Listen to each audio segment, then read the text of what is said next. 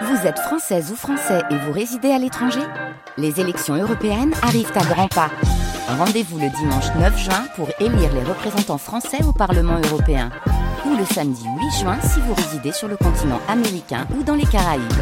Bon vote C'est après l'info, bienvenue, il est 18h.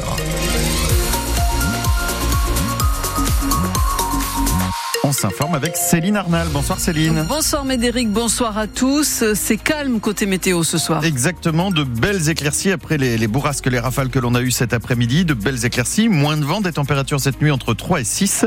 Demain, on aura 18 à 21 degrés avec du soleil. Il y a en effet eu un joli coup de vent ce midi sur le Pays Basque. 130 km heure, c'est la rafale la plus forte enregistrée, captée évidemment au sémaphore de Sokoa. Un petit peu après 14 heures, il y a eu aussi des pointes à 110, 117, 113 à Biarritz. Vent fort, la conséquence, c'est classiquement des arbres sur la chaussée. Ça a été le cas à Anglette, à Hurte, à Asparin. Le toit d'une maison inhabitée a été emporté. Les pompiers ont reçu quelques 200 appels sur l'ensemble du département aujourd'hui. Une quarantaine d'interventions ont été réalisées, essentiellement dans le nord du Béarn.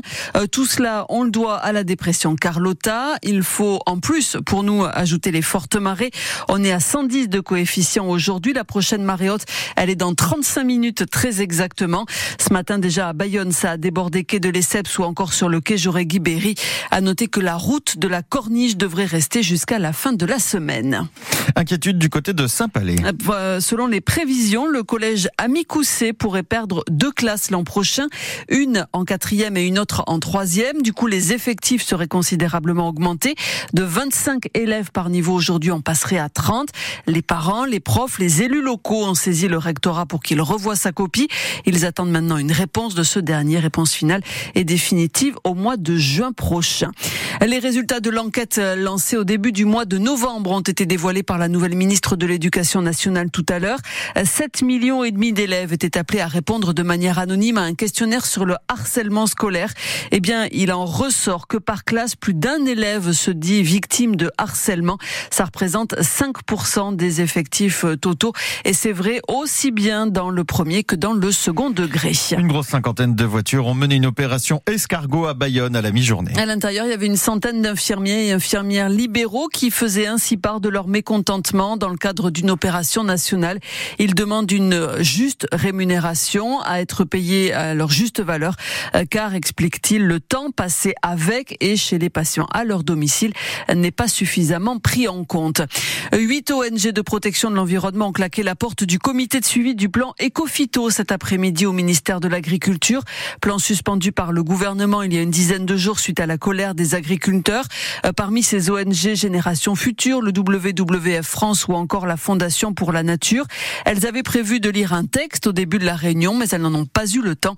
Le plan Ecofito vise une réduction de moitié de l'utilisation des pesticides d'ici 2030. Les fans de foot en parlent depuis des jours et des jours. Et ils commencent même à compter les heures maintenant. Le choc entre le PSG et la Real Sociedad en huitième de finale de la Ligue des champions de foot, c'est après-demain. Tout y est. Les Basques à Paris, les Espagnols contre les Français, le petit contre le gros, le club financé par le Qatar contre le club où aucun actionnaire ne dépasse les 2%. Alors David peut-il faire trébucher Goliath? Le président de la Real, Joaquin Aperibay, lui veut y croire. On est avec une énorme envie d'aller à Paris, d'obtenir un grand résultat. Avec beaucoup d'envie d'affronter ce match éliminatoire contre le PSG. Comment on vit cela? Avec l'excitation de la compétition. L'excitation que beaucoup de personnes se déplacent de Saint-Sébastien, depuis le Guipuscoa, depuis le Pays Basque, jusqu'en France, jusqu'à Paris. D'être à la veille d'un événement majeur.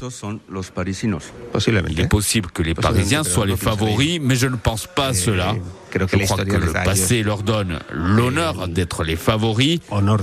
Et nous allons rivaliser de la même manière l'honneur d'être favori pour le PSG, mais c'est sans côté euh, l'honneur de la Real. Le match, en tout cas, c'est mercredi soir, coup d'envoi de la rencontre 21h, à vivre en direct et en intégralité sur France Bleu Pays Basque avec Stéphane Garcia qui sera évidemment au Parc des Princes.